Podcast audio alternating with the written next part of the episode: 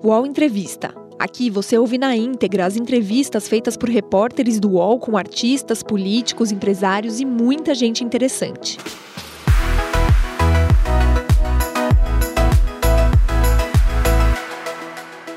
Ricardo Salles tem 46 anos, formado em Direito pela Universidade Mackenzie, tem pós-graduação nas universidades de Coimbra e de Lisboa e especialização em administração de empresas.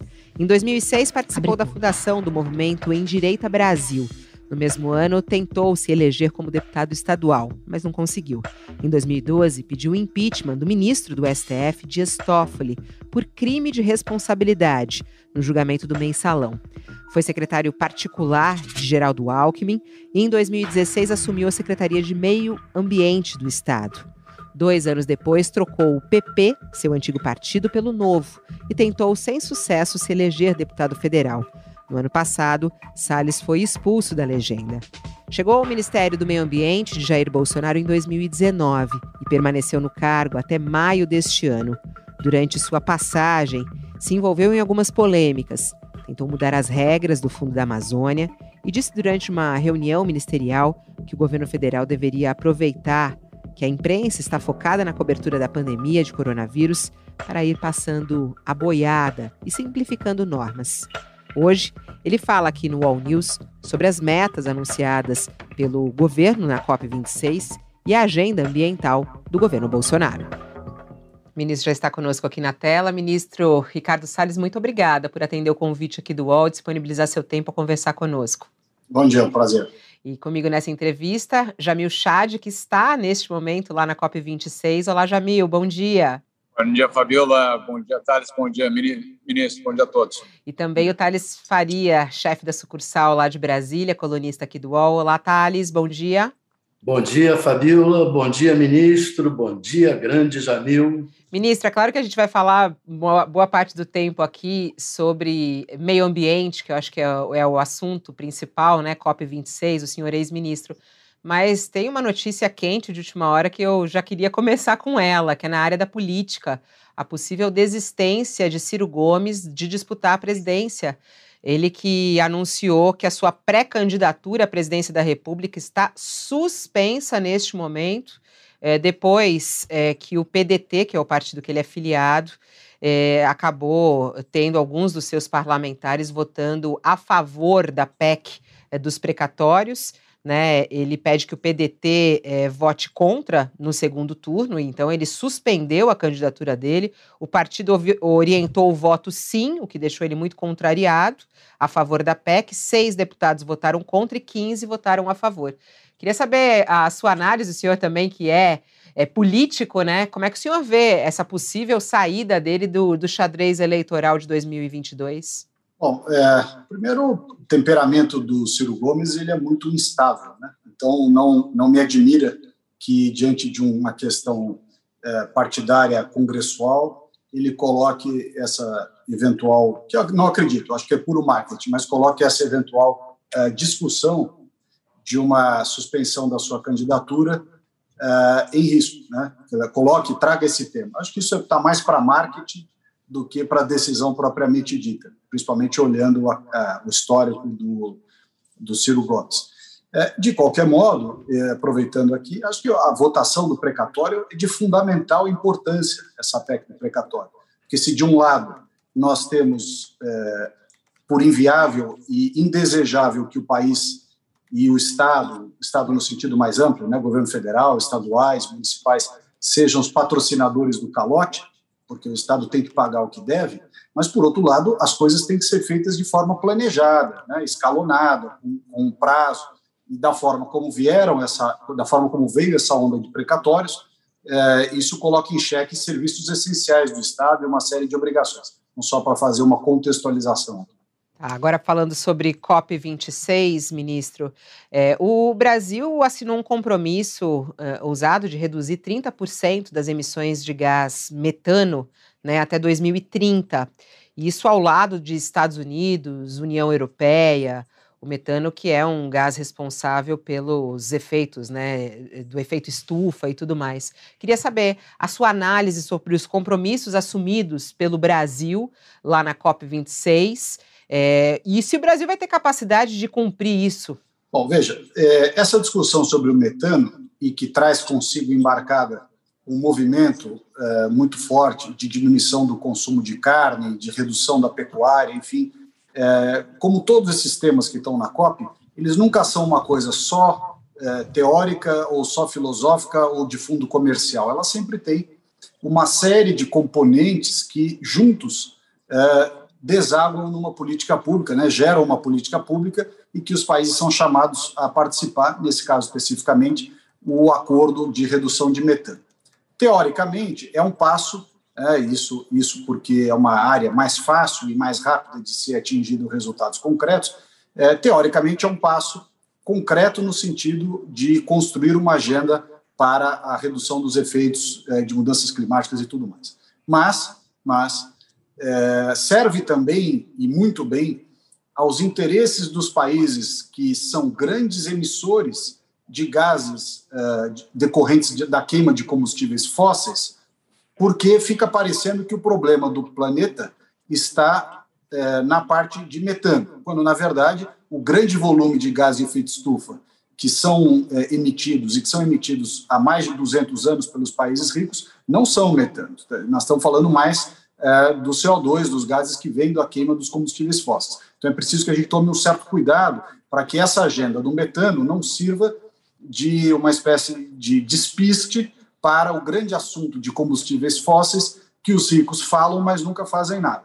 Com relação à implementação disso no Brasil, é, ele engloba desde os famigerados lixões, né, das emissões decorrentes de aterros sanitários, e quanto a essas, eu não tenho dúvida que a gente já é, é, é um avanço importante, que a gente já deveria no Brasil ter resolvido o problema dos lixões. Não foi por outra razão que eu, quando era ministro, lancei o programa Lixão Zero, um país de 5.500 municípios aproximadamente, ter cerca de 3 mil lixões, quer dizer, mais da metade da quantidade de municípios, é realmente uma marca vergonhosa. É, nós fizemos o programa Lixão Zero, colocamos recursos do Fundo Clima lá para o BNDES financiar mudanças no, na, na gestão dos aterros sanitários e, consequentemente, melhorar esta questão do metano. Né? Então, já quando nós mandamos aquela verba do Fundo do Clima para o BNDES, cerca de 580 milhões de reais, já antevimos a necessidade de atacar essa questão do metano que provém dos aterros sanitários. Mas tem um outro aspecto importante, que é a pecuária brasileira. pecuária brasileira essa que é sustentável e que é um exemplo para o planeta de, de produção do chamado boi verde, que é aquele que é criado a pasto, diferentemente do confinamento feito dos países é, ricos. Então, quando você compara as emissões é, do, do gado, né, da pecuária, nos países ricos, a fórmula de cálculo é completamente diferente da nossa fórmula aqui. O gado é, é majoritariamente criado confinado, tanto nos Estados Unidos quanto na Europa. Uh, nesses lugares, o gado fica preso, só comendo, né, até engordar, enfim, é o processo. O nosso gado não, ele é criado a pasto, ele come é, o pasto, ele, ele é, faz fotossíntese para crescer, o capim, ele fixa carbono no solo, ele faz, é muito mais sustentável, mas muito mais sustentável, de longe, do que a pecuária produzida nesses países. Portanto, utilizar o mesmo método para limitar emissões de metano na pecuária o mesmo método feito uh, na Europa e nos Estados Unidos para o Brasil é um equívoco então foi, muito grande. Foi um erro, então, o Brasil ter assumido isso na sua análise? Não, eu, eu, acho que há vários aspectos, como eu lhe disse. Há questões comerciais, há temas de imagem, há negociações que vão ao largo desta daí. Então, no contexto maior de uma negociação, e o próprio eh, governo, o presidente Bolsonaro, o atual ministro Joaquim e, e vários outros colegas, uh, ex-colegas meus de governo, tem participado de negociações cujos termos e parâmetros eu desconheço. Portanto, não posso dizer é, em, que, em que contexto esse assunto do metano é, está inserido, quais são as compensações, quais são as outras, é, os outros aspectos dessa eventual negociação que justificam ou não a adesão brasileira nesse acordo. Eu tenho uma pergunta, ministro. Justamente antes de entrar aqui na própria na COP propriamente dito, questionar, inclusive, essa questão da, do, da pecuária brasileira. O Instituto Escolhas, na semana passada, publicou, publicou um informe mostrando que, de fato, a, a pecuária é altamente subsidiada no Brasil e justamente é, ajuda, a, contribui para o desmatamento. E que, no fundo, é, tem recursos públicos ajudando o próprio desmatamento. O senhor concorda com isso? O senhor vê dessa forma? Porque o estudo, pelo menos, aponta aí para a pecuária não sendo tão verde como o Brasil apresenta ela para o mundo. Jamil, veja, é, há várias hipóteses para você, ou vários caminhos para você pegar um dado e dar interpretações diferentes a esse dado. Então, por hipótese, se você tiver um pecuarista que tomou financiamento no Banco do Brasil e está produzindo, teoricamente você vai dizer que recurso público está financiando o desmatamento. Quer dizer, essas, essa, esse raciocínio elástico ele pode ser feito de diversas maneiras. O, eu acho que a nossa análise tem de, tem de tirar é, sempre os extremos e as, e as exceções e focar, é, na maioria dos casos, no essencial. E eu diria o seguinte: a maioria, grande maioria dos pecuaristas brasileiros, em diversos biomas, em diversas regiões, produzem em áreas que foram, é, no momento em que é, aquilo era, era permitido, ou da forma que era permitido, desma, desmatadas, né, houve a supressão de vegetação dentro da lei. Há casos em que a, a, a supressão de vegetação ilegal? Certamente haverá, mas isso não torna a pecuária brasileira uma atividade é, inerentemente ligada ao desmatamento ilegal. Isso não é verdade. E é preciso deixar isso claro. Nós temos uma lei restritiva, que é o Código Florestal, que nenhum desses outros países tem, mas nada nem próximo ao que o Brasil tem em termos de restrição ao uso do solo. Né? Você vê, você conhece uh, no bioma Amazônia, 80% das áreas privadas têm que ser dedicadas à reserva legal, 35% no Cerrado, 20% nos demais biomas. Então, isso, isso nenhum desses países que nos criticam aceitam nem discutir. Você fala para um americano que ele tem que deixar parte de uma propriedade dele dedicada à reserva legal, ele não consegue nem entender o que você está perguntando, porque está totalmente fora da, da, de algo concebível para a sociedade americana. E isso é imposto aos produtores brasileiros, aos produtores rurais, pecuaristas brasileiros, é, sem praticamente nenhuma compensação. Agora que nós passamos a ter a grande discussão sobre pagamento por serviços ambientais, floresta mais, é, CPR verde, enfim, uma série de mecanismos que, pelo menos, atenuem, é, digamos assim, o custo de carregamento dessas restrições territoriais ou de, de propriedade que eu me referi aqui do Código Florestal. Queria aproveitar, até falar, o senhor colocou a questão de, de financiamento. Aqui hoje, na COP, é, a grande notícia é basicamente do consórcio verde dos estados. É, fizeram um evento aqui, mas além de fazer um evento público, o que é, ficou muito claro é que eles já tiveram reuniões com os americanos, com os chineses, com os europeus, com os franceses, com o Reino Unido e hoje à noite com o príncipe Charles.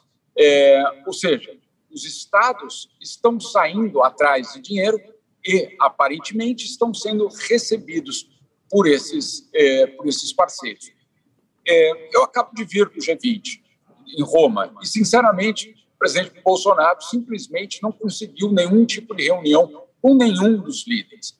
Pergunto para o senhor: os estados estão sendo mais eficientes do que o governo federal? E se eles estão conseguindo esses, esses contatos, por que, que o senhor acha que esses governos estão driblando o governo federal e passando a dialogar diretamente com os estados?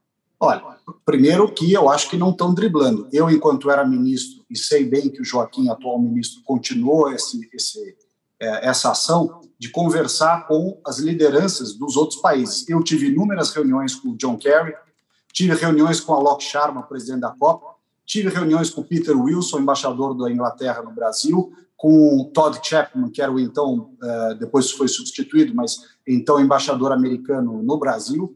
É, tive com diversos países, com China, ou seja, esse mesmo leque que você se refere dos governadores tiveram reuniões comigo do mesmo jeito na época em que eu era ministro e na época que nós estávamos discutindo justamente aquela metodologia para resolver os problemas e os desafios da Amazônia, que eu repito aqui, você deve conhecer, que era uma parte dos recursos para incentivos econômicos geração de riqueza, né, no pressuposto de que se você não melhorar a qualidade de vida na Amazônia, das pessoas na Amazônia, em desenvolvimento econômico sustentável de verdade, e não apenas discurso, fica muito mais difícil a outra parte do plano, que é comando e controle. Então, essa conversa foi feita por mim. Aliás, as negociações avançaram muito a ponto de, e você certamente vai se recordar, de essas, essas negociações com o governo do presidente Biden, né, com o John Kerry e o Jonathan Pershing, que era o, o principal assessor do, do Kerry para essas questões, uh, essa negociação avançou tanto que, com medo de que nós lográssemos o acordo, várias ONGs no Brasil e nos Estados Unidos e vários opositores ao governo Bolsonaro no Brasil e nos Estados Unidos começaram a propagar na imprensa para os americanos não fazerem acordo com o Brasil. Não converse com Bolsonaro, não converse com Salles, não faça acordo com essas pessoas. Quer dizer, tamanha a, o risco, ou digamos assim, a aversão dessas pessoas que nós lográssemos o acordo. Acordo esse que estava muito mais adiantado do que essa conversa dos governadores. Acho a conversa Mas... dos governadores, só, só para encerrar, acho essa conversa dos governadores, é, esses entendimentos dos governadores com diversas partes e países positivo, acho legítimo, e se os governadores conseguirem obter fundos para os programas que são feitos em cada estado, eu acho que é positivo, não vejo problema nenhum nisso. Né? Essas coisas não são ou um ou outro, elas se acumulam. Mas a, mas a não ida do presidente Bolsonaro, a cópia não ida dele, não fica um recado para o mundo de que o meio ambiente não é importante do Brasil e o protagonismo ficar para eh, os ambientalistas, os empresários, empresários que estão lá na COP e até mesmo os governadores? Olha, Fabiola, veja, cada, cada governo e cada governante tem a sua estratégia tem também dentro dos seus países, na sua jurisdição, questões prementes para serem resolvidas. O presidente Bolsonaro está aí uh, diante dessa dificuldade da PEC dos precatórios, como falamos aqui no início do programa. Para além disso, o tema do Auxílio Brasil, enfim, Brasil tem questões internas muito relevantes. Mas isso não quer dizer que o Brasil não está participando. Para além da presença dos governadores que vocês já citaram, de empresários e, e, e vários grupos que foram à COP, a delegação brasileira, liderada pelo meu sucessor, o ministro eh, Joaquim Leite, é, levou para a COP o ministro Bento Albuquerque da Energia, aliás, para mostrar para esses países o que é de fato um país com energia limpa, que nós somos exemplo para eles e não o contrário. Nós temos 84% de energia limpa, eles têm uma média de 25%. É, nós mostrarmos para eles o que, que é uma agricultura sustentável de verdade. Né? O ministro Marcos Pontes estava lá também, eu acho que participou presencialmente, se eu não me engano. A ministra Tereza Cristina participou remotamente. O ministro da Justiça, que comanda as operações. Mas, ministro, Pois não. O senhor, o senhor falou em que cada governo tem a sua estratégia. Houve uma estratégia do governo Bolsonaro, no início, com o senhor, é, que foi uma estratégia mais ligada à época do presidente Trump, uma estratégia que criou várias arestas no, na, na, área do meio ambiente, com a Europa, com, com, a União Europeia e com os países que contribuíam para o Fundo Amazônico, etc. E essa estratégia parece que está mudando, que o governo brasileiro foi obrigado a mudar. Tanto que no governo Biden começaram as negociações do senhor e agora foram apresentadas metas é, surpreendentes de, de é, neutralizar a emissão de carbono até 2050 ou chegar a 50% em 2030. Quer dizer, houve uma mudança de estratégia no governo Bolsonaro e um erro do governo Bolsonaro estratégico no início. Não houve. Veja, que, que houve uma mudança, não há dúvida. Você, você destacou essa questão, mas acho que essa mudança decorre também de uma alteração do cenário internacional. É, eu não acho que a, que a postura do governo foi equivocada no começo, e eu te explico por quê. Primeiro, é, quem se opunha e continua se opondo a essa posição mais firme do governo brasileiro são sempre os europeus. E os europeus acabaram tendo, com a mudança da presidência lá nos Estados Unidos, é, um reforço de posicionamento do governo democrata do presidente Joe Biden. É, como você sabe também, desde o início, na época em que o Biden ainda não tinha sequer tomado posse e depois nos meses subsequentes, a minha uh, relação e o meu entendimento, a fruição, digamos assim, das conversas com o governo Biden foi total. Nós não tivemos nenhum problema com o governo Biden, muito pelo contrário, eu desde o início tive é, excelentes reuniões com o Kerry, com a equipe dele, assim como o Alok Sharma é, na Inglaterra, a ponto de terem avançado aquelas negociações. Agora, as condições mudaram, o Brasil decidiu, do ponto de vista uh, uh, de contribuição para a redução, como você citou agora, apresentar um percentual uh, maior de, de redução para 2030, de 50%, ao invés dos dos 37%, dos 47, perdão, 43% inicialmente existentes na NDC, e isso também um pouco para é, esclarecer uma informação que eu entendo que foi divulgada de maneira equivocada, quer seja é, é, é, um entendimento errado ou, enfim, ataque ao governo por outras razões, que é a história da pedalada climática, que não existiu. O inventário que prevê a revisão dos critérios de mensuração das emissões de 2005, as novas metodologias de inventário, nós estamos falando aqui do quarto inventário, eu espero que o Jamil esteja nos ouvindo aí. Uh, o quarto inventário, que é modulado, ele é parametrizado pelo IPCC, ele é uma medida impositiva, ou seja, você pegar as suas emissões lá de 2005 e recalculá-las de acordo com os novos parâmetros. Isso é algo que é o IPCC que impõe, não foi o governo que fez pedalada nenhuma. Ao recalcular essas, esse volume de emissões do ano de 2005, conforme as regras do IPCC, deste inventário, que é feito inclusive pelo MCTIC e não pelo Ministério do Meio Ambiente, é bom deixar isso claro, é, deu um volume de emissões maior e, consequentemente, né, é, deu maior espaço para as chamadas é, é reduções, né, para a gente ter menos, ter que fazer menos reduções o que, que disseram as pessoas? Olha, como a base de cálculo de 2005 deu diferente, vocês tinham que aumentar proporcionalmente a meta. Por isso que agora, por isso que agora, o ministro Joaquim e os demais membros do governo trouxeram este cálculo para 50%, para atender a este argumento. Mas esse, isso não quer dizer que aquele cálculo e aquela fórmula do 43 mudada pela base tivesse errada é que as pessoas não queriam que aquilo acontecesse. Então, olha, já que isso aconteceu, vocês deveriam Agora, fazer isso. Mas, mas, a NDC não nos impõe isso. O UOL Entrevista volta já.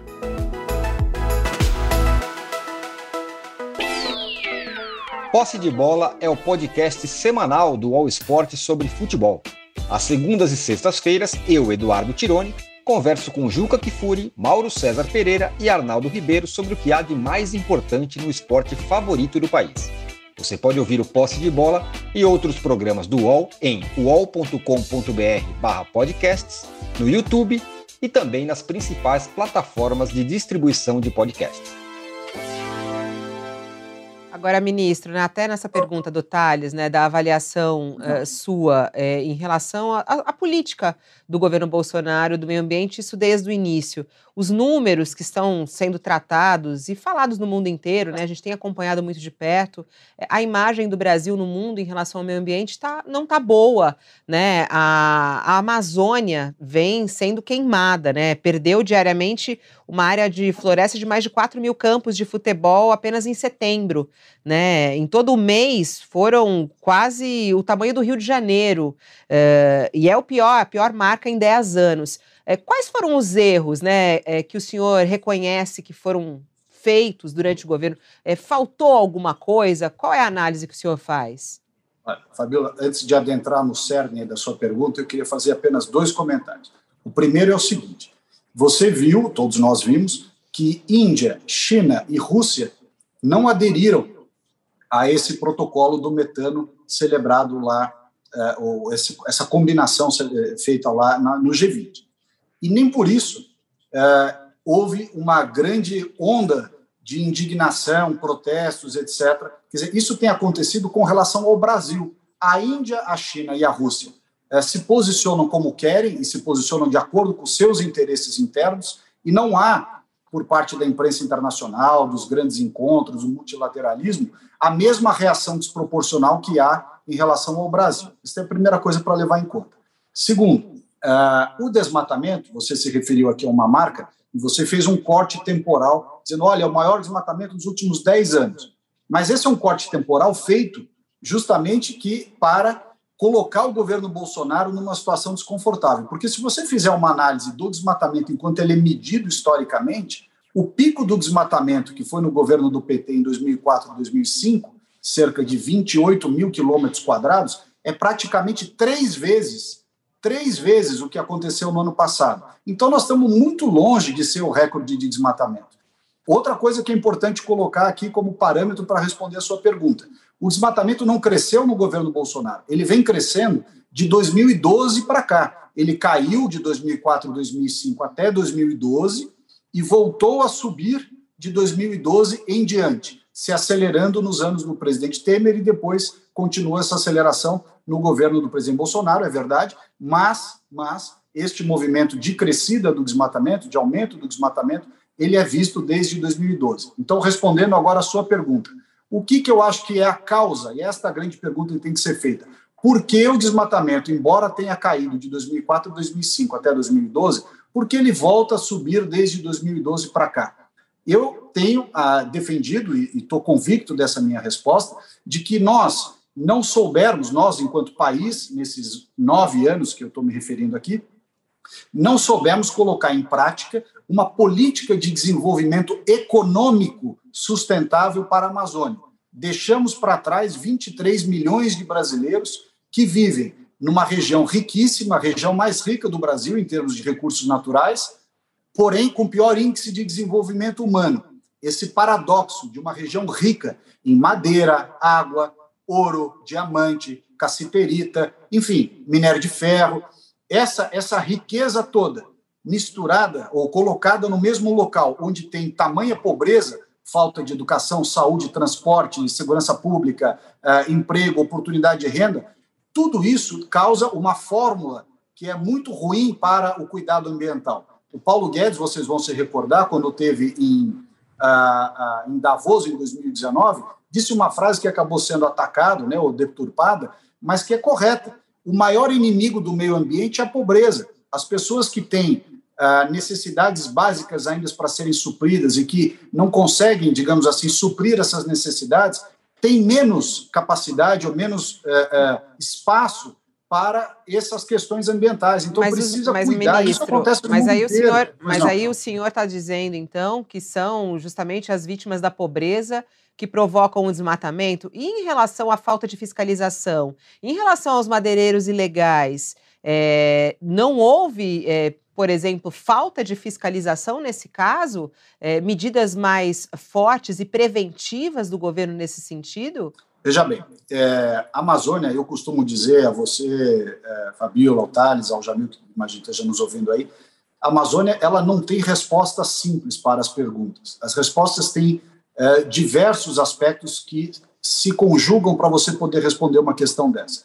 Então, é, é, eu responderia a sua pergunta dizendo o seguinte: primeiro, nós herdamos em 1 de janeiro de 2019, herdamos um IBAMA e um ICMBio com 50% de déficit de pessoal e orçamentos bastante mal estruturados. Tá? Então, isso foi uma herança que o governo recebeu. Não fomos nós que tiramos metade do efetivo do IBAMA e ICMBio, até porque, como você sabe, funcionário público não pode nem ser demitido. Então, uh, uh, o IBAMA e o ICMBio foi entregue ao governo, né, foi, entramos no governo em 1 de janeiro com esse problema estrutural de falta de equipes. Né? E só agora, no final do meu mandato, enquanto eu ainda era ministro, nós conseguimos que o Ministério da Economia liberasse um recurso para poder fazer concurso, que estava sendo esperado há 10 anos. Há 10 anos que não se faz concurso. Bom, essa é uma parte da sua eh, da resposta à sua pergunta. Segunda parte muito importante e que envolve esse grupo de governadores que está aí na COP é que as polícias militares dos estados, sobretudo a do Pará, onde ocorre o maior volume de desmatamento do Brasil, não ajudaram o IBAMA e o ICMBio durante o ano de 2019 e 2020. E, portanto, a capacidade de ação dos órgãos federais sem o apoio das polícias militares estaduais ficava muito reduzido. Esta foi a razão pela qual o governo teve que se valer da operação de garantia da lei e da ordem com auxílio das Forças Armadas, porque na ausência de apoio das polícias militares, por diversas razões, depois teve a pandemia e tudo mais, mas uh, o fato é que a ausência de, de presença, de comparecimento, de atuação firme das polícias militares com os órgãos federais diminuiu a capacidade de fiscalização e impôs, portanto, a necessidade de ter a GLO. Com relação a madeireiros, garimpeiros e tudo mais, eu repito aqui para você: nós temos uma riqueza muito grande na Amazônia. A Amazônia, muito antes do Bolsonaro ser presidente, já tinha centenas e centenas de locais de madeira ilegal sendo extraída e de garimpo ilegal sendo realizado. Eu te pergunto, não é melhor ter uma regra factível, realista, não é? que permita a utilização dos recursos naturais de acordo com boas normas de cuidado ambiental, de licenciamento, ao invés de você ter proibição, proibições peremptórias e que são irrealistas, né? Você proibir uma comunidade que tem uma reserva de ouro ali na sua, na sua terra de explorar o ouro, é uma questão de atratividade econômica, eles vão acabar fazendo. Então é melhor ter uma regra que permita que se faça, que coloque parâmetros adequados, que permita a fiscalização e a formalização. Essa é a palavra-chave. Nós temos que ter regras que formalizem né, a economia ligada à exploração dos recursos mas, naturais. Pois mas, não. ministro, o senhor tem que reconhecer que é, houve uma, uma é perdendo-se o nível de prioridade na questão climática, na questão de preservação ambiental no governo Bolsonaro. Houve um corte de 93% nas verbas para mudanças climáticas, segundo um levantamento recente da BBC. Isso, botou vários fatores, mas se corta 93% das verbas para o setor, é evidente que vai ter alguma consequência. Né? Thales, deixa eu fazer só uma observação sobre isso. Como eu te disse no começo da entrevista, você pode pegar um dado e dele criar uma narrativa. Essa matéria que você se refere não é nem a primeira, eu já vi esse argumento em outras oportunidades. O volume que dizem que era o de mudanças climáticas era um volume pequenininho, dentro da, da inclusive do orçamento do Ministério do Meio Ambiente, era coisa muito baixa. E estava sendo usado para ações que nós entendemos que não são efetivas, né? pesquisas, seminários, etc. O que, que nós fizemos? O que, que nós fizemos? Nós colocamos o recurso, e eu citei aqui já, do, do Fundo de Mudança do Clima, que nos dois exercícios, 2019 e 2020, somou cerca de 580 milhões de reais, esse sim, um recurso bastante significativo, ele foi transferido, como deve ser, para o BNDES, de tal sorte que o BNDES pudesse, dentre outras ações, financiar saneamento e cuidado com o lixo. O que é saneamento e cuidado com o lixo? É questão climática também. Está aí o acordo do metano citando o lixo e os aterros sanitários como fontes geradoras de gás metano. Nós nos antecipamos a isso e colocamos esse recurso do BNDES, é, do Fundo do Clima, perdão, para o BNDES poder aplicar nessas questões todas. Então, não é verdade que a gente cortou a verba de mudança do clima. Nós pegamos o Fundo de Mudança do Clima demos a ele uma destinação muito mais tangível e palpável, e a verba orçamentária do Ministério, que era um valor pequenininho, nós somamos a essas ações também no programa Lixão Zero. Ou seja, nós demos tangibilidade ao recurso. Ele não foi cortado, ele foi mudado. E foi mudado para algo que nós entendíamos que traz mais resultado. Eu continuo defendendo essa tese, de que melhor do que ficar fazendo estudos sobre eh, mitigação, sobre compensação, etc., estudos já vêm sendo feitos no mundo inteiro. Nós precisamos de ações no Brasil. E, portanto, esse recurso do lixão zero, ou das, do, do saneamento, que está lá com o BNDES, ou outras rubricas que estão lá no meio, me parecem mais adequados. Ministro, a gente está com o tempo corrido aqui, o senhor tem que ir embora agora às 10h40, tem algumas questões que eu acho fundamentais. A gente falou sobre a fiscalização. É, eu só queria saber como é que está o andamento é, do processo contra o senhor que foi aberto no Supremo. É, inclusive, num deles o senhor é acusado, inclusive, de dificultar a fiscalização ambiental. Em que pé está, em que parte está esse processo? Como é que tem sido sua defesa em relação a esses casos? Esse processo é, nasceu de modo panfletário, né? ele não tem a mínimo fundamento, as acusações que ali constaram na, na notícia crime do delegado, eles são totalmente midiáticos, tanto que foram, foi feito dessa maneira. Ele entrou com a notícia e logo em seguida jogou na imprensa. Um absurdo, né? quer dizer, não tem fundamento nenhum para aquilo que está ali. Seus sigilos processo, foram quebrados, né, né ministro? Seus sigilos foram no quebrados. Momento, no, no momento, vamos lá, no momento em que eu deixa o Ministério, o assunto corre em primeira instância. Mas o assunto nem deveria existir. A bem da verdade, é, é, o que se tentou fazer nesse caso é judicializar ou criminalizar pontos de vista. Né? A gente tem visto aqui uma discussão no Brasil, inclusive a Folha, é, a qual o UOL aí tem a sua relação, faz a campanha pela democracia. A democracia é feita de diferentes pontos de vista. Né? A gente não pode ter um ponto de vista sendo prestigiado como é, símbolo da democracia, e outros pontos de vista que foram, inclusive, escolhidos pela sociedade brasileira por ocasião das eleições em 2018, né, quando a sociedade brasileira votou no Bolsonaro e elegeu o presidente Bolsonaro, elegeu um modelo de gestão da, da coisa pública que tem um viés de direita, conservador, economia liberal. Né? Então, Agora, a gente não pode ter, mesmo com a decisão democrática da sociedade, que através do pleito escolhe um modelo de governo, você tentar criminalizar essa maneira de ver o mundo, ou essa maneira de administrar a máquina pública, porque não se conforma com o resultado das eleições. E isso nós estamos vendo, Fábio, nós estamos vendo isso em várias instâncias. Isso é muito ruim para a democracia.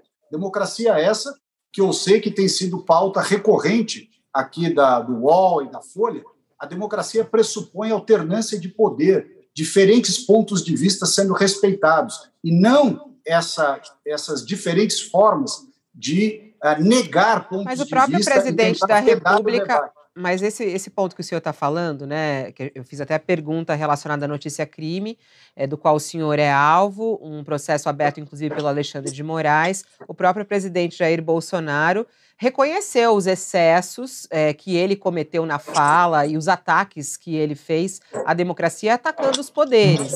É, o senhor acha que, que não foram excessos? O senhor discorda desse passo atrás que deu o presidente Bolsonaro às críticas que ele faz, é isso ou não? Não, não. Eu estou falando. Você fez uma pergunta sobre o meu caso. Eu estou te Sim. respondendo que a política pública implementada pelo Ministério do Meio Ambiente ela reflete a escolha da sociedade em 2018. Que escolha é essa? No sentido de prestigiar a, livre iniciativa, o empreendedorismo, respeitar os setores produtivos, entender que a relação do meio ambiente com a economia é total. Quer dizer, você não tem desenvolvimento econômico, você vai gerar desrespeito ao meio ambiente. E o que esse caso que você citou, e outros, inclusive em outros ministérios também, é, o que, você, que a gente acaba vendo é uma tentativa de desqualificar pontos de vista, desqualificar políticas públicas, desqualificar uma série uh, de mudanças que foram escolhidas pela sociedade em 2018, sob o argumento de que isso contraria normas, etc. O que não é verdade. O que não é verdade. Quando a gente defende o produtor rural, quando a gente defende a pessoa que é o gerador de emprego, o empreendedor, etc., nós estamos também com isso, isso precisa ficar claro. Nós estamos cuidando do meio ambiente. Repito, o maior inimigo do meio ambiente é a pobreza.